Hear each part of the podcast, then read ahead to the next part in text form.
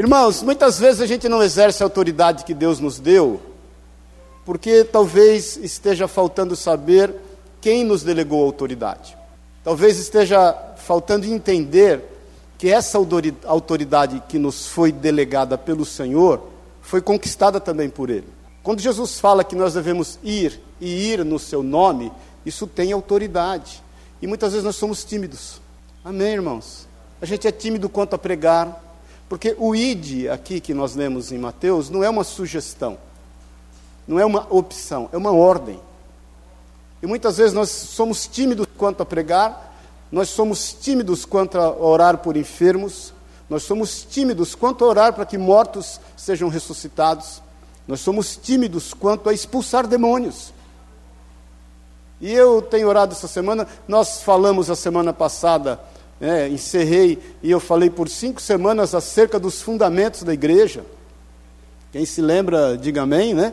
Que era tempo de, da igreja tomar posição, agir, ocupar espaço, e esses fundamentos estavam alicerçados na rocha que é Jesus, e eles partiram e foram orar, eles andaram em unanimidade e unidade, eles foram cheios do Espírito Santo, eles começaram a agir com ousadia, com intrepidez, com autoridade, e eles começaram a administrar frutos e administrando os frutos, a palavra de Deus diz que a igreja, então, plantada pelo Senhor, a partir de Atos 2, com a vinda do Espírito Santo sobre todos aqueles irmãos e que foi estabelecido sobre nós, porque foi derramado sem medida por toda a terra, a igreja passa a ter alguns fundamentos. Eles, eles andavam em comunhão, eles compartilhavam o pão, eles andavam em oração, eles viviam tudo em comum.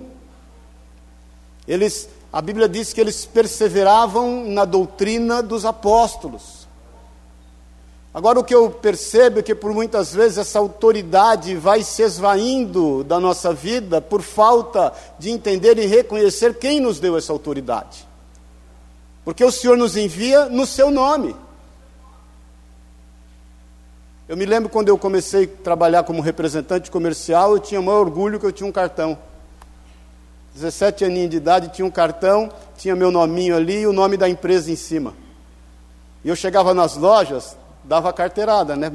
Punha o cartão, sou representante, imagina, uma, uma linha de office boy, um catálogo dentro, um talão de pedido que eu comprei na papelaria e um monte de sonho dentro. Que não faltava era sonho, querido. Eu lembro que eu saía para trabalhar, orava, fechava os olhos, falava, Senhor, o Senhor vai à minha frente, amolece o coração dos compradores em nome de Jesus. Mas aquele cartãozinho me dava segurança, porque eu punho o cartãozinho, pessoa oh, da empresa tal. Tinha um respaldo. E às vezes nós temos deixado de cumprir o nosso papel nesta terra, o nosso papel principal como cristãos, porque nós nos esquecemos do respaldo que Jesus nos deu. Então Jesus envia os discípulos ali, está naquele mesmo momento que ele está ascendendo aos céus, e fala claramente: toda autoridade me foi dada nos céus e na terra. Ide! Ide debaixo dessa autoridade. Agora, como é que Jesus conquistou essa autoridade? O Senhor age na legalidade, querido. O Senhor não veio aqui impor uma autoridade sem conquistá-la. Jesus realmente conquistou essa autoridade. Não foi algo imposto. Não foi algo em que todo mundo teve que engolir goela abaixo, porque ele, de repente, ditatorialmente, meteu lá a espada na rocha e falou: agora é aqui assim. Não. Jesus veio e habitou no nosso meio 100% homem e 100% Deus. Hebreus diz que nós não temos sumo sacerdote que não possa compadecer-se de nós, porque enfrentando, passando as mesmas aflições que nós passamos, suportando todas elas, sem pecar, venceu. Foi uma conquista. Jesus não veio com a carta na manga, senão ele não teria sido tentado por Satanás em todo o período de jejum. Muitas vezes a gente tem a, a, a uma convicção de que ele jejuou por 40 dias e depois foi tentado, mas Lucas nos diz que ele foi tentado durante os 40 dias. Depois resume um discurso de Satanás ali, a gente vai até ler uma parte. Então, primeira coisa, entenda: essa autoridade que Jesus nos delega, nos outorga, ela foi conquistada. Ela não foi enfiada goela abaixo de nada. O Senhor age na legalidade. E muitas vezes nós não temos exercido isso porque nós nos esquecemos do preço que foi pago para a conquista. E eu quero que você abra aí, por favor, em João, no capítulo 10. Eu estava anotando ali, porque é muita informação, a forma mais dinâmica de eu compartilhar essa palavra hoje, correndo contra o tempo aí, em João 10, no capítulo 11. João, eu gosto muito de João 10 e de João 17. Nós até falamos outro dia aí bastante sobre João 17, mas em João 10, a palavra de Deus diz aqui no versículo 11, depois eu vou ler o, o 17 e 18. Eu sou o bom pastor, o bom pastor faz o quê? Dá vida pelas ovelhas. Versículo 17. Por isso o Pai me ama, porque eu dou a vida para reassumir. Ninguém a tira de mim, pelo contrário, eu espontaneamente a dou. Tenho autoridade para entregar e também para reavê-la. Este é o mandato que recebi do meu Pai. Então, a primeira forma que o Senhor conquistou a autoridade delegada para as nossas vidas foi na maior demonstração de amor, de dar a vida por amor de nós. Porque Deus amou o mundo de tal maneira João 3,16, que entregou, que deu o seu Filho unigênito para que todo aquele que nele crê não morra, mas tenha a vida eterna. O tal maneira desse amor que é incompreensível a nós, porque muitas vezes nós queremos balizar o amor de Deus com o amor que nós sentimos, um amor sujeito a intempéries, um amor sujeito a circunstâncias, um amor sujeito a temperamentos, um amor sujeito a sol, sujeito a chuva, sujeito a outono, verão, primavera, inverno. Esse não é o amor de Deus ele não muda. Nele não há oscilações, nele não há variações. Irmãos, eu falo constantemente, a gente ainda acredita que o sol se põe e que o sol nasce. O sol não nasce, irmãos. Desculpe te falar, não quero gerar frustração no teu coração. Nem o sol se põe, o sol continua lá, é a terra que gira. O sol não muda, ele está no mesmo lugar, constantemente. A terra que gira em torno de si e gira, todo mundo estudou isso aqui, amém, irmãos? E gira em torno desse sol que está lá do mesmo jeito, não muda. Às vezes a gente ainda entende que a nossa relação com Deus é tribal. Nós vamos bater tambor aqui, Deus vai baixar aqui vai fazer uma confusão no nosso meio. Não é, ele não muda. Ele não está dependendo do teu glória a Deus, do meu glória a Deus, para mudar aquilo que ele quer fazer na tua vida. Ele não muda em função dos teus pecados e delitos. Ele, quando pagou o preço de entregar a vida por amor de mim e de ti, ele sabia literalmente o que estava fazendo. Ninguém no pé da cruz de Jesus olhou para ele e falou: Pai, nos perdoa. Para que depois ele falasse: Senhor, realmente, eles não sabem o que fazem, perdoa-lhes os pecados. Não, ninguém falou isso. Pelo contrário, a Bíblia diz que todos o abandonaram. Então a primeira característica dessa autoridade é que foi pago um preço de amor. Um amor exercido de tal maneira que transcende o entendimento de qualquer pessoa normal. Amém, irmãos? Bom dia, paz do Senhor. Essa é a autoridade conquistada por Jesus, que foi delegada a nós, que envolveu um preço de sangue Amém, querido? Amém, irmãos. Fala para quem está do seu lado: Jesus te ama, bom dia, paz do Senhor. Ele te ama a ponto de morrer pela tua vida. Fala para ele aí. Essa autoridade ele conquistou. Amém, Jesus. Quando uma mãe que tem autoridade, eu lembro quando um dia na minha discussão, infames, de adolescente com pai e mãe, eu caí a besteira, na besteira, acho que todo mundo já fez isso, talvez, né? De falar para minha mãe assim: eu não pedi para nascer. Ela pegou uma cadeira e quase enfiou na minha goela. Porque ela tem autoridade. Porque ela falou para mim assim: você não sabe o que é uma dor de parto, seu cretino sem vergonha, fio de uma égua, né? Agora é o caso. Você não sabe o que é ter uma criança com febre, que você quase morreu não sei quanto tempo, teve duas convulsões, e aí começou a desfilar. Eu falei, hum, quanto a fatos, não há argumentos. Né? Isso é uma autoridade, a autoridade do Pai. Então Jesus conquistou a autoridade sobre toda a terra e sobre todos os céus, porque ele João 10, ninguém tira a minha vida. Eu a dou espontaneamente. E porque a dou, eu tenho autoridade dada pelo Pai para tomá-la de volta. Ninguém matou Jesus, querido. Se você pensa que alguém foi lá e matou Jesus, você se engana. Ninguém matou Jesus. Quando vieram prendê-lo, ele falou: Para, vocês, não estão lidando com salteador. Vocês não precisam nada disso. Eu mesmo me entrego. Pedro achou que estavam matando Jesus, tira a espada e corta a orelha de mal. Ele queria descer, porque Pedro era, era pescador, não era espadachim porque ele queria cortar o pescoço de Malco. Não pensa que ele queria cortar a orelha. Ele errou a mira. Ele queria matar quem queria matar Jesus.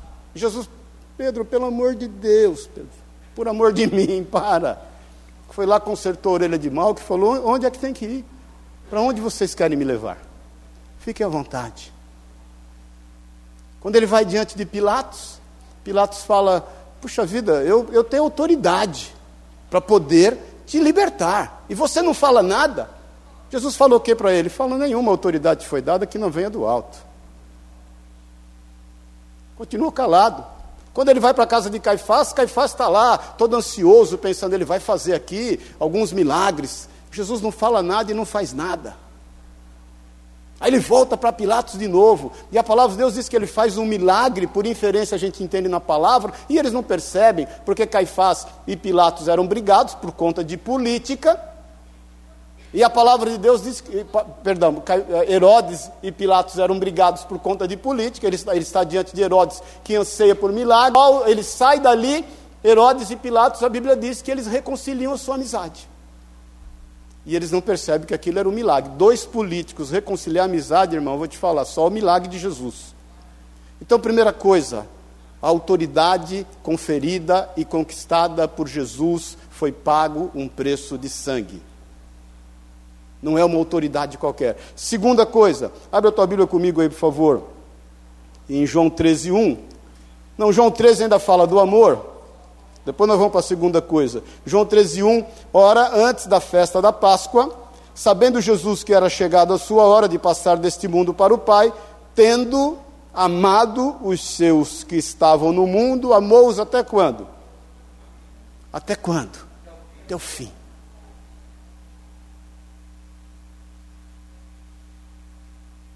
Vamos para as últimas consequências. Sabendo que todos o abandonariam, que Pedro o negaria, mas mesmo assim ele os amou até o fim. Sendo quem somos, o Senhor nos ama até o fim. Aquilo que ele fez, presta atenção, ele não se arrepende. Jesus não se arrependeu de passar o que passou por você e por mim.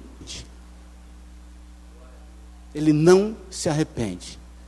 O entendimento nosso é que esse amor nos constrange.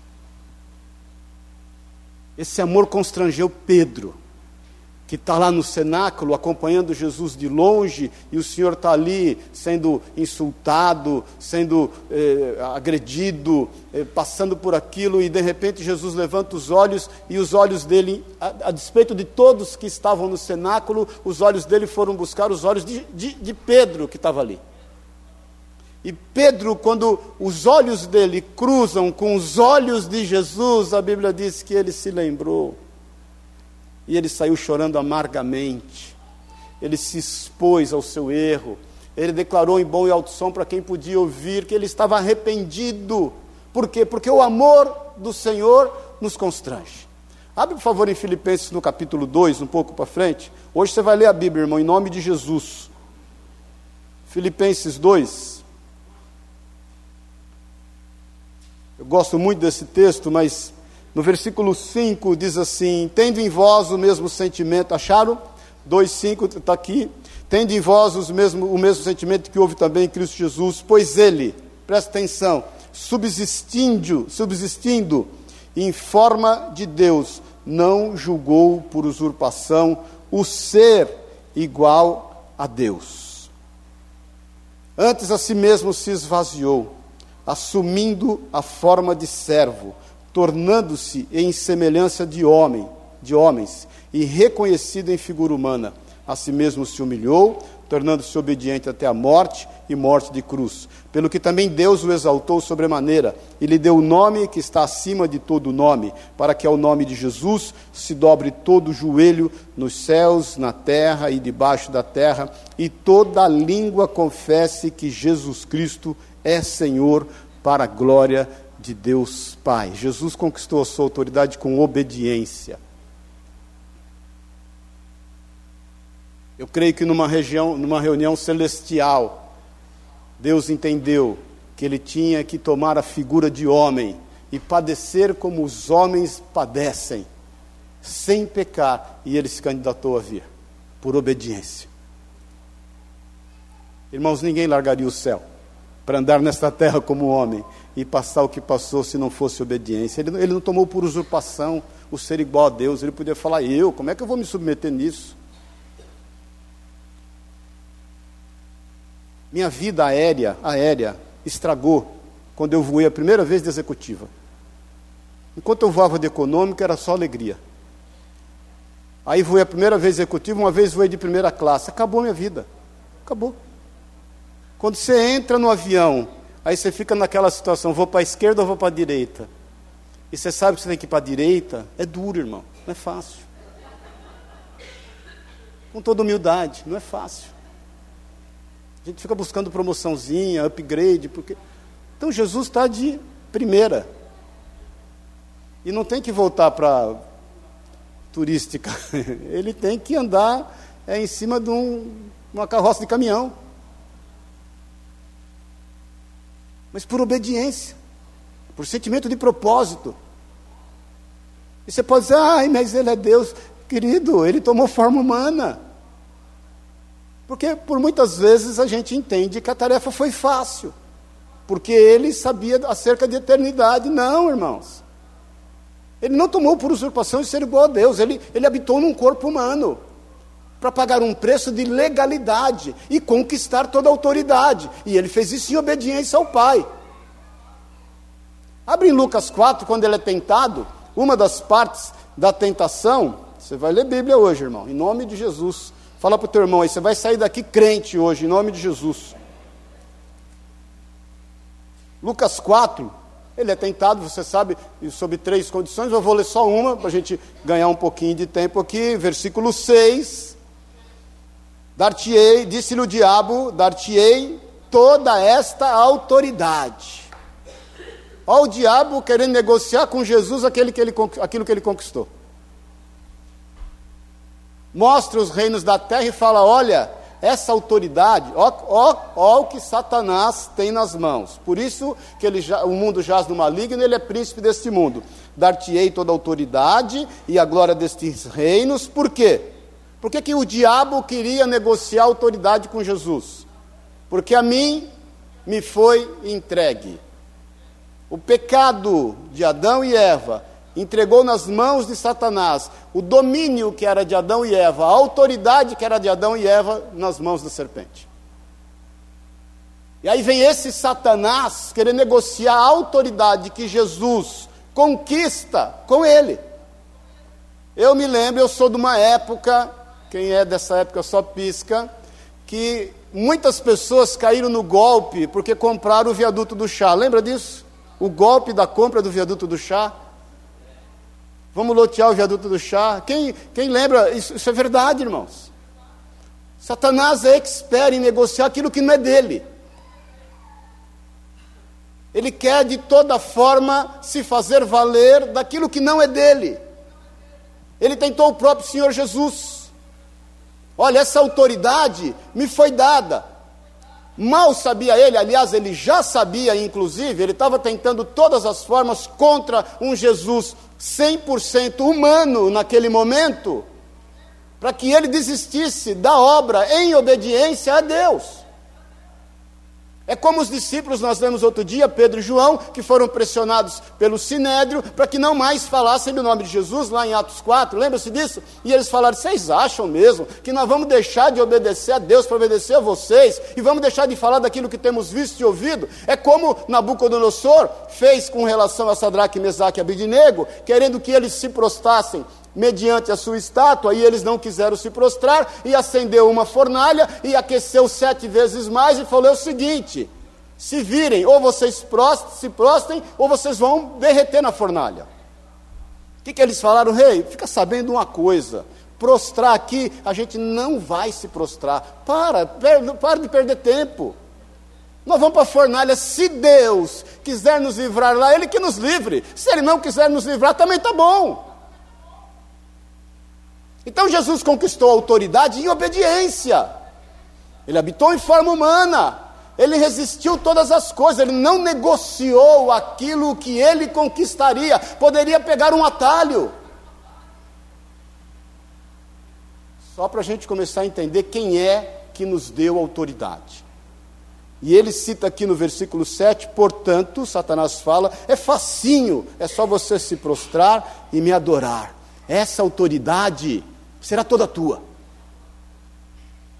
Jesus responde o que para ele? Mas Jesus lhe respondeu: está escrito, por três vezes, né? Olha para você, eu vou falar isso semana que vem, entender a autoridade da palavra. Jesus está em obediência à palavra, ele declara três vezes: está escrito. Ele não vence Satanás de outra forma que não seja declarando a palavra de Deus. Ele declara: está escrito. E ele declara que está escrito: Ao Senhor teu Deus adorarás e só a Ele darás culto. Então Jesus conquistou autoridade em amor, porque entregou a vida por amor de nós, em obediência, porque cumpriu todos os mandamentos. Terceira, Mateus 26. Amém? Amém, irmãos? Jesus conquistou autoridade como? Em amor e em obediência. Versículo 39, todo mundo sabe do contexto, não vou investir aqui no contexto tempo. Jesus está no Getsemane, está orando, os discípulos estão dormindo, ele está ali sozinho, adiantando-se um pouco, versículo 39, prostrou-se sobre o seu rosto, orando e dizendo: Meu pai, se possível, passe de mim este cálice Todavia, não seja como eu quero, e sim como tu queres. Não foi fácil. A terceira maneira, existem muitas, mas eu vou frisar só três. A terceira maneira que Jesus conquistou autoridade foi em submissão. Não é a minha vontade, é a tua vontade. Eu estou disposto a pagar um preço de amor e entregar a minha vida. Caminhei até aqui em obediência, não vai ser agora que eu vou desistir. Mas eu te peço, Pai, se possível, afasta de mim esse cálice. Irmãos, eu não creio particularmente que aquele cálice que Jesus pedia afastamento era o cálice da morte, era o cálice do insulto, era o cálice dos maus tratos, era o cálice da cruz. Eu, quero, eu creio que aquele cálice era o cálice da solidão.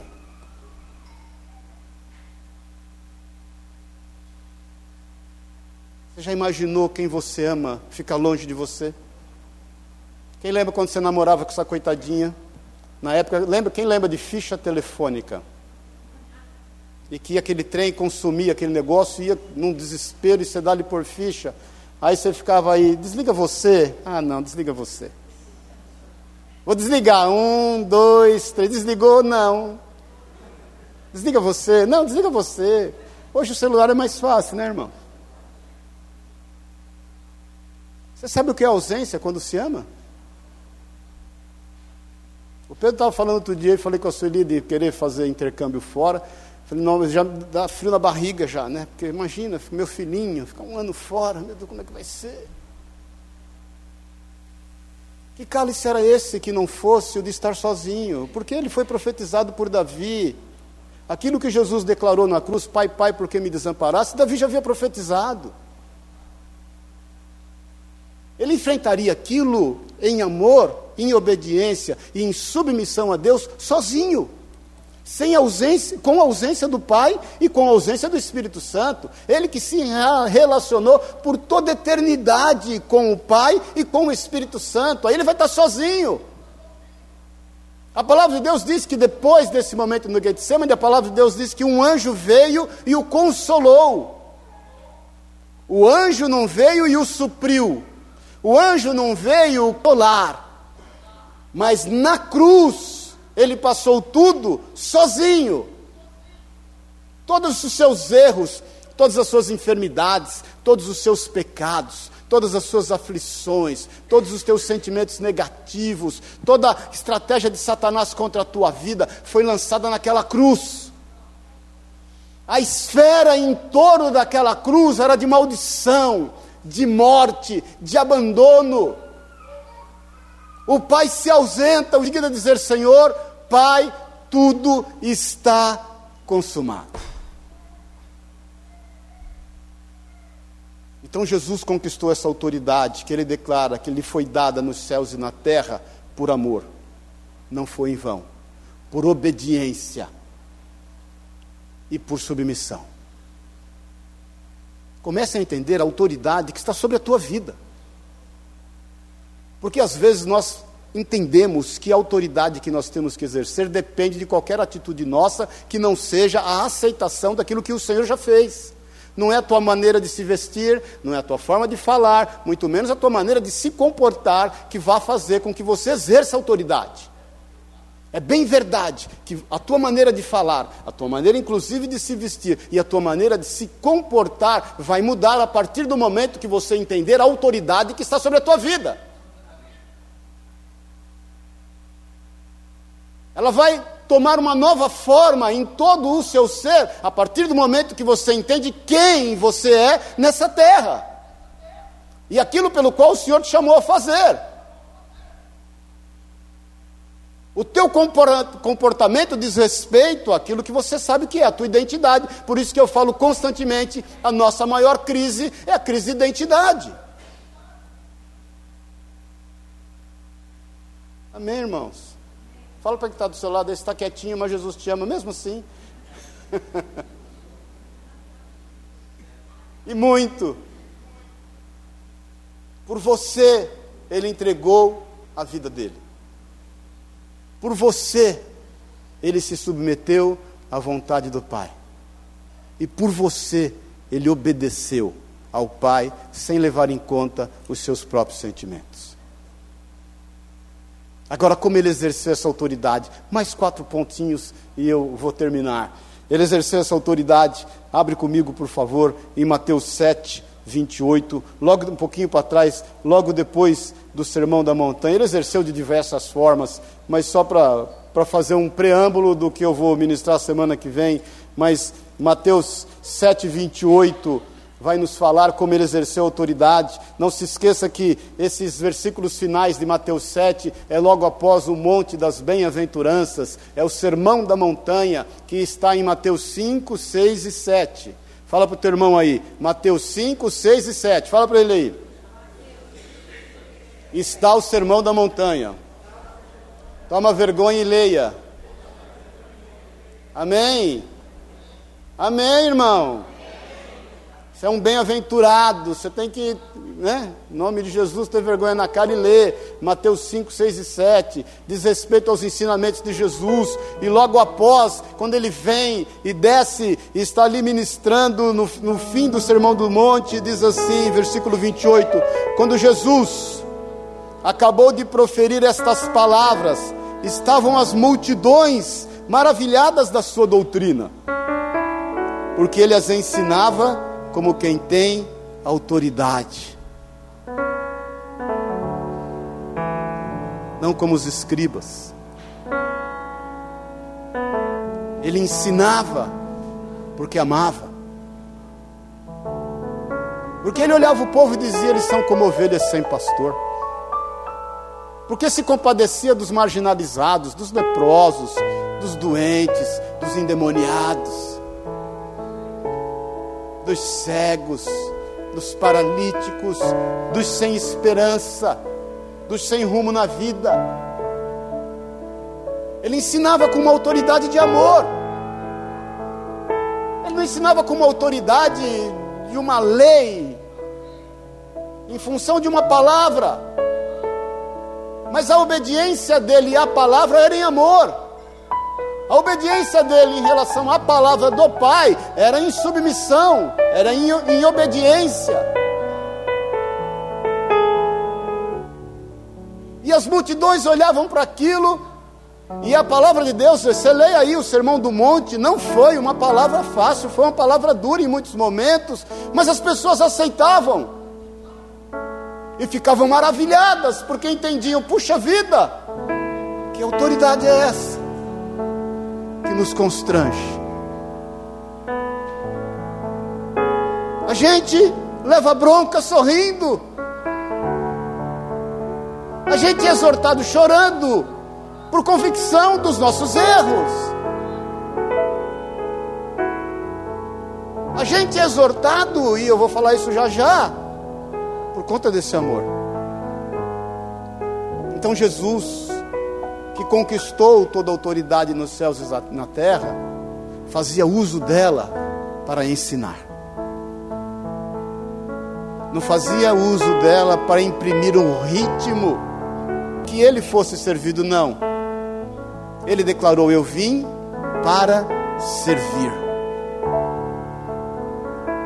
Eu não vim para ser servido. Essa é a autoridade. E ele não só ensinava. Abre Mateus 21, 23. Jesus está prestes, já em Jerusalém, a ser entregue, a se entregar. E ele purifica o templo. A palavra de Deus deixa claro que havia os vendilhões do templo. Lembra-se disso? Vou te explicar como é que acontecia, alguns aqui já sabem. As cidades já eram quase que metrópoles. Jerusalém era uma grande metrópole. Na época da Páscoa, Jerusalém enchia de gente, tipo uma cidade de 200 mil habitantes, ia para um milhão de habitantes, um milhão e meio de habitantes. Imagine, sem a infraestrutura que nós temos, irmão. Saneamento básico, luz elétrica, não tinha infraestrutura, a cidade ficava cheia. E mesmo assim, as pessoas na época também já não tinham tempo, como nós muitas vezes não temos tempo. Falamos isso ontem aqui no, no nossa reunião de homens. Não tinha tempo. E era necessário que fosse trazido para o sumo sacerdote um animalzinho para ser sacrificado em função do cumprimento da palavra de Deus, a lei que, que eles faziam? O cara vinha com a cara e a coragem um dinheirinho no bolso. Falava, não deu tempo de comprar lá o passarinho, a codorninha, a pombinha, a ovelhinha. E é o seguinte, alguém tem ovelhinha, estou pagando 10 na ovelhinha, 5 na pombinha, quem, quem quer? Aí o cara comprava ali nos arredores do templo, muitas vezes no pátio dos gentios, ali que era dentro do templo, para poder levar o sacerdote, o sacerdote oferecer em sacrifício. Ele ia embora para casa, feliz, sossegado, entendendo que cumpriu um rito que, que aconteceu? Fizeram daquilo um comércio. Encheram o templo de lugares e bancadas para vender passarinho. Quem é passarinho, liquidação, compre dois, leve três. Imagina o Aue que era um milhão e meio de pessoas aproximadamente naquela cidade, querendo fazer a mesma coisa com o mesmo propósito, sem ter tempo, mas com um dinheirinho no bolso. Ia lá, comprava, o cara ia, entregava para o sacerdote, que, que o sacerdote fazia? Sacrificava? Não, ele dava a volta por detrás do templo, vinha e vendia de novo os vendilhões do templo.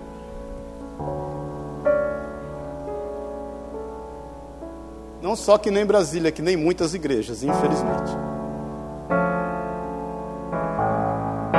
Onde o dinheiro fala mais alto para aliviar a consciência das pessoas.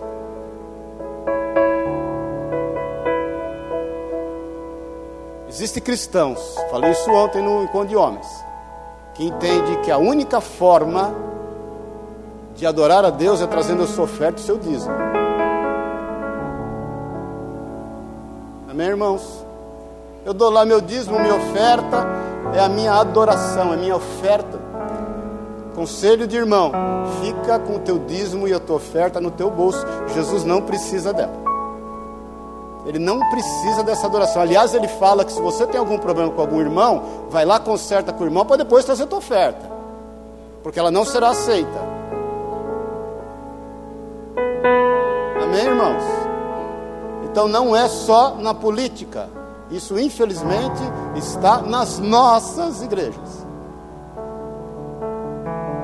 E eu falo com toda liberdade, sem o menor constrangimento. E ai daquele que está em pé, cuide para que não caia. Então Jesus entra e vê esse cenário, pega um chicote. Muita gente fala: Ah, Jesus ficou nervoso. Como é que Jesus age dessa forma? Não, irmão, deixa eu te contar. Jesus ficou indignado. Indignação. E declara: Vocês fizeram da casa do meu pai um covil de salteadores. Esta casa será conhecida como casa de oração. E ele exerce a sua autoridade, que lhe foi dada por conquista, em amor, em submissão, em obediência. Uma autoridade que ele usava para ensinar, não para dar ordens. E ele expulsa aqueles vendilhões do templo. Mais do que dar uma lição de moral a quem quer que seja, ele estava ali para cumprir a vontade do Pai. Quem que precisasse vestir aquela carapuça que vestisse. É o Senhor, autor e consumador da nossa fé, que está ali para cumprir um desejo do Pai, exercendo autoridade com poder. E no versículo 31,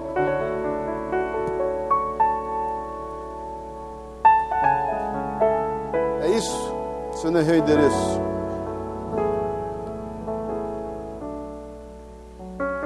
23, perdão.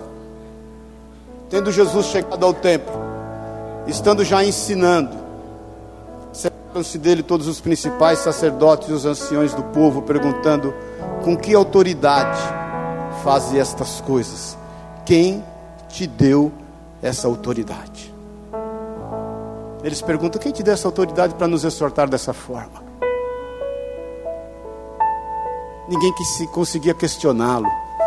A Bíblia diz que em dado momento queriam apedrejá-lo, mas não conseguiram, porque ainda não era chegada a sua hora. Queriam jogá-lo do, alto do monte, mas não conseguiram, porque não era chegada a sua hora.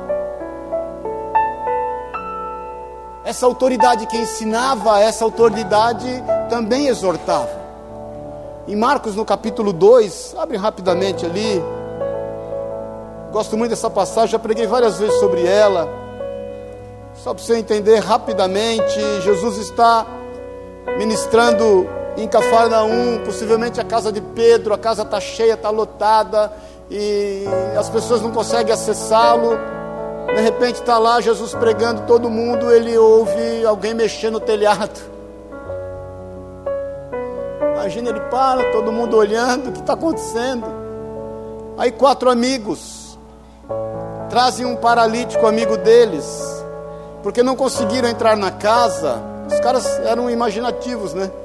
Agiram por fé, por amor. Subiram na casa, correndo o risco daquele trem desabar tudo. Afastaram a parte que cobria onde Jesus estava e de repente todo mundo olhando vai baixando um paralítico. Eu fico imaginando o desespero do paralítico, podia falar, só podia falar, não podia fazer nada. Não faz isso, não vai dar certo. Vocês são loucos. O paralítico, tudo que ele não tinha era vontade própria. Olha o mico, né? Você que não gosta de pagar mico. Aí tá lá o paralítico, tipo assim: desculpa aí, desculpa aí, desculpa aí. Jesus olhando aquilo, ele se admira. Ele olha para o paralítico e fala o quê? Quem se lembra? Perdoado estão os teus pecados.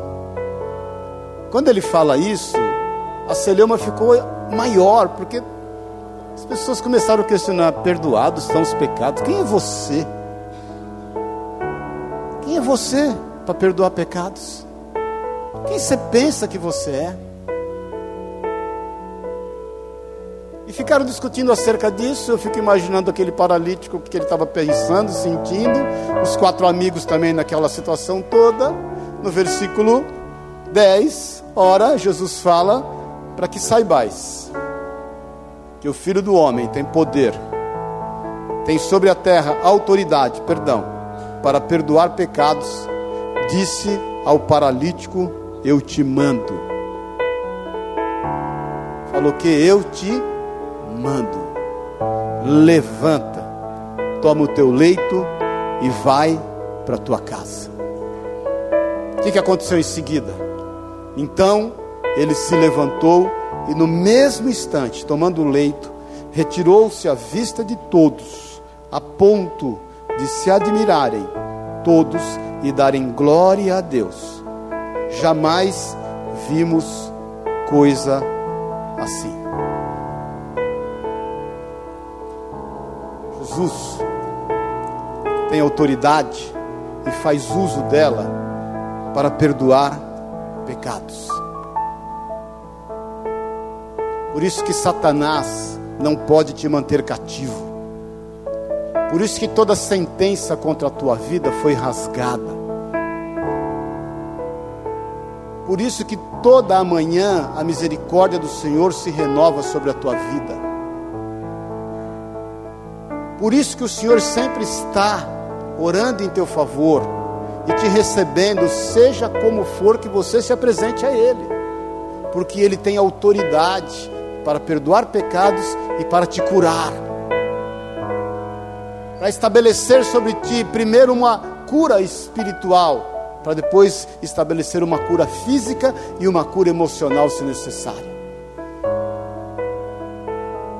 Amém, irmãos? E por último, em Lucas 4, quando Jesus, no início do ministério, também em Cafarnaum, ele está ali ensinando, no mesmo contexto desse momento. No versículo 31, e desceu a Cafarnaum, cidade da Galiléia, e os ensinava onde? No sábado. E muitos se maravilhavam da sua doutrina, porque a sua palavra era com autoridade. Achava-se na sinagoga um homem possesso de um espírito de demônio imundo e bradou em alta voz: Ah, que temos nós contigo, Jesus Nazareno? Vieste para perder-nos? Bem sei quem és, o Santo de Deus. Mas Jesus o repreendeu, dizendo: Cala-te e sai deste homem. O demônio, depois de o ter lançado por terra, no meio de todos, saiu dele sem lhe fazer mal. Todos ficaram grandemente admirados e comentavam entre si, dizendo: Que palavra é esta?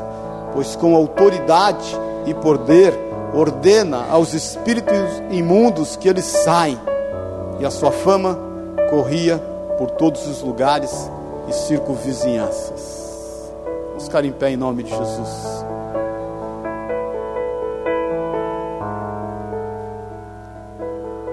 Será que a gente consegue ter consciência dessa autoridade.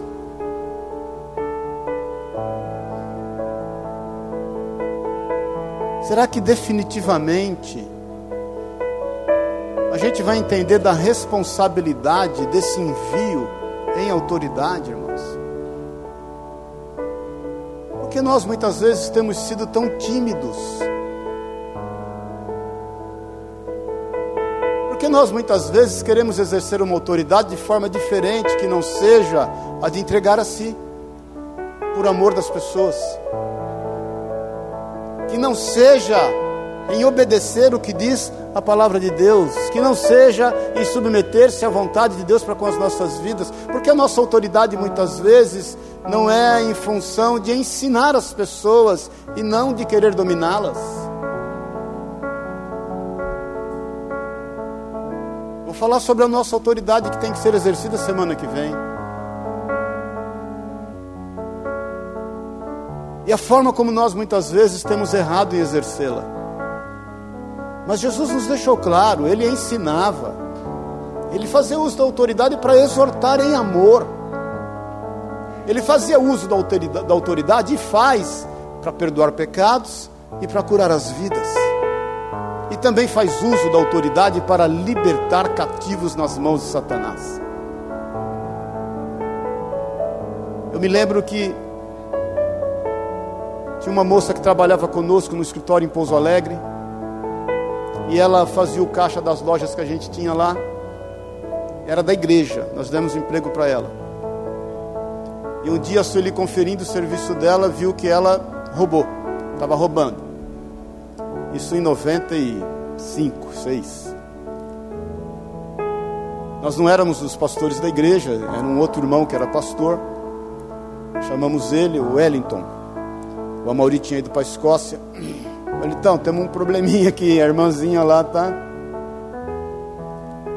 Aí chamamos ele no escritório, confrontamos ela para arrependimento, para arrependimento. De coração eu te falo, tudo que eu menos estava pensando era no dinheiro, de coração mesmo, menor problema. Mais tem Deus para dar do que Satanás para levar, sempre pensei isso. Sempre pensei isso. Aí começamos a orar por ela. Ela ficou endemoniada caiu lá no chão, começou a estribuchar. E eu me lembro que quando nós repreendemos o demônio dela, o demônio falou pela boca dela assim: Eu sou o medo dela. Aquilo me chocou tanto, que a partir daquele dia eu pensei assim: Senhor, eu não admito, não admito que Satanás tome a vida de uma pessoa e fale pela boca dela. Alguém por quem o Senhor morreu.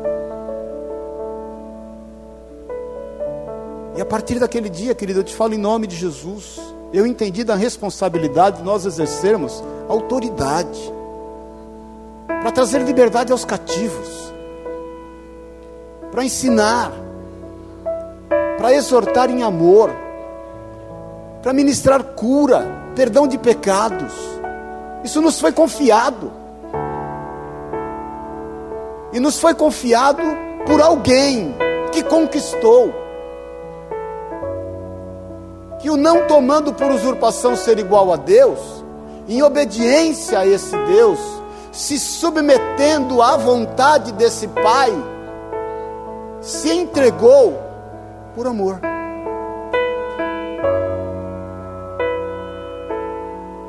Então entenda em nome de Jesus. Quem é que vai à frente de você? Qual é a autoridade que te foi confiada?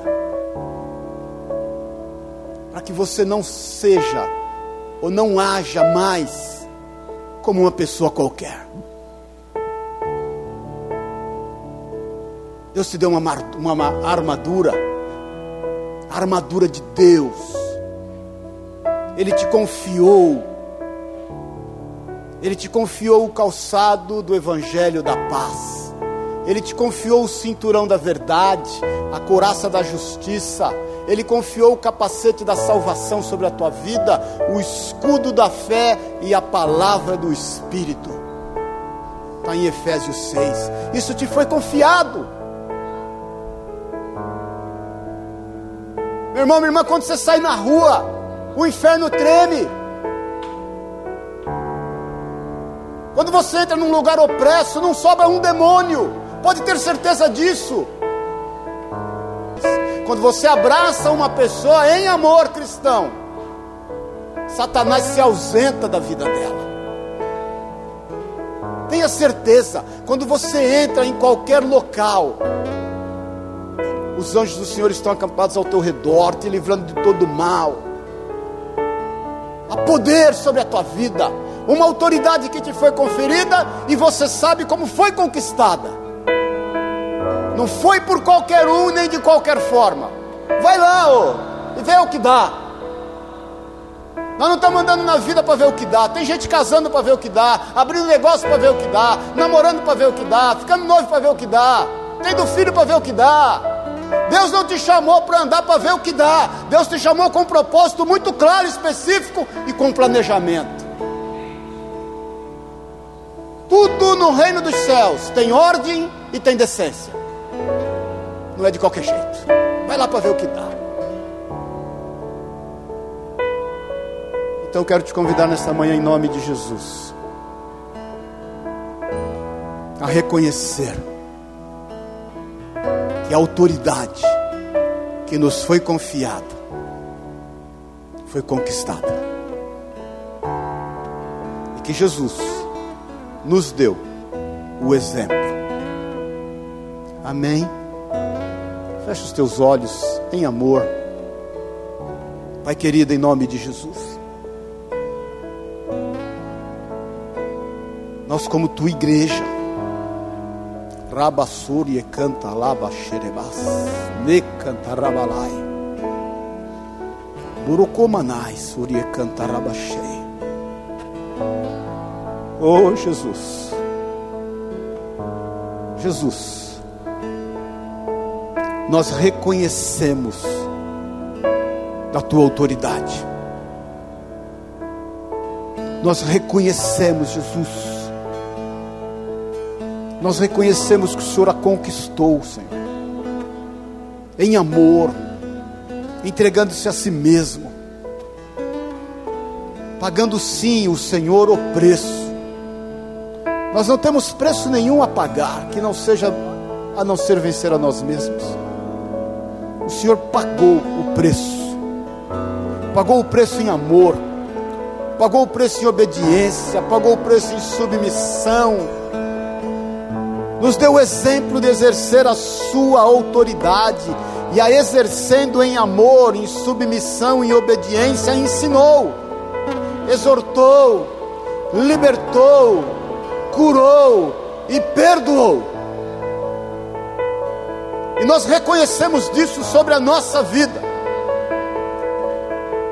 E declaramos em bom e alto som que o Senhor Jesus é Senhor nos céus e na terra e que toda língua confessará, e todo joelho se dobrará mediante a Sua majestade. Tu és Senhor.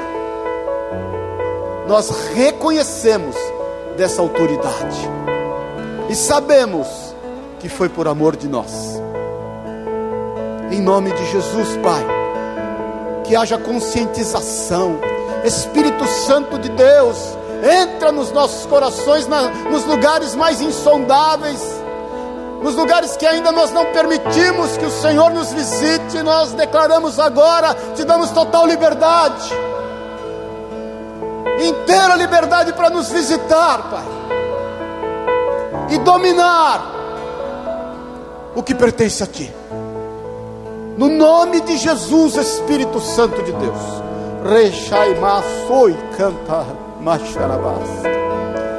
Nos visita no íntimo e no oculto tira do nosso domínio aquilo que nós queremos tanto dominar, porque nós entregamos nas tuas mãos, para que seja feita, Senhor, a Sua vontade através da nossa vida, para que nós possamos, Deus, exercer como cristãos, sendo sal da terra e luz do mundo, a autoridade conferida a nós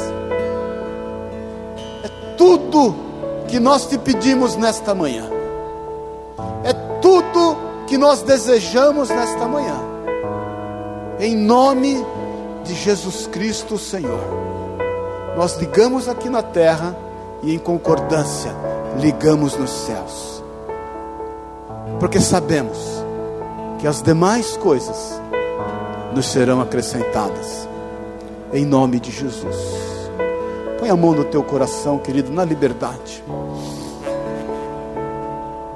Declara comigo, Senhor Jesus, eu reconheço com todos os meus sentimentos, com todo o meu entendimento, com toda a minha alma, no âmago do meu espírito, que o Senhor e na terra, que o Senhor Jesus é Rei e Senhor, e o seu reino é eterno e que há de cumprir-se toda a tua vontade, para a honra e para a glória do seu santo nome. Senhor Jesus, a minha vida pertence a ti, e que em teu nome eu me alegre por saber que o meu nome está arrolado nos céus por toda a eternidade. É o que eu declaro em nome e na autoridade de Jesus Cristo, o meu Senhor e Salvador. Obrigado porque tu és um Deus longâmino. Obrigado porque o Senhor é tardio em irar-se. Obrigado, Jesus, porque o teu amor é inconfundível. Ele tudo crê, ele tudo suporta, ele tudo espera. Ele não arde em ciúmes, ele não busca os seus próprios interesses, ele também não age inconvenientemente. Obrigado por esse amor dedicado a nós. Nós te louvamos e tributamos a ti este culto, tributamos a ti esses louvores. Declaramos que a tua palavra, que nos transforma, que nos limpa, que nos cura e que nos faz crescer até a estatura do varão perfeito. Nós consagramos a nossa vida ao Senhor, para louvor da tua glória. Obrigado, Jesus, que nenhuma acusação há sobre nós, os seus filhos, e que toda sentença contra nós foi rasgada, e que os nossos pecados foram lançados nos fundos das águas, para que ninguém se lembre deles. Em nome de Jesus, nós tomamos posse da autoridade que o Senhor nos confiou e que o Senhor conquistou para louvor da tua glória. Em nome de Jesus. Que o amor de Deus, o Pai, a graça eterna de Jesus Cristo, nosso Senhor e Salvador, nosso Rei, e que a unção, o poder, o consolo e a companhia do Espírito de Deus te leve em paz. Vá em paz que você caminhe de bênção em bênção, de glória em glória e de fé em fé. Que você tenha um mês de outubro fantástico em nome de Jesus. E que você veja as grandes bênçãos do Senhor sobre ti, porque todas as coisas cooperam para o bem daqueles que amam a Deus. E que você exerça autoridade para louvor da glória do Senhor, em o nome de Jesus. Amém.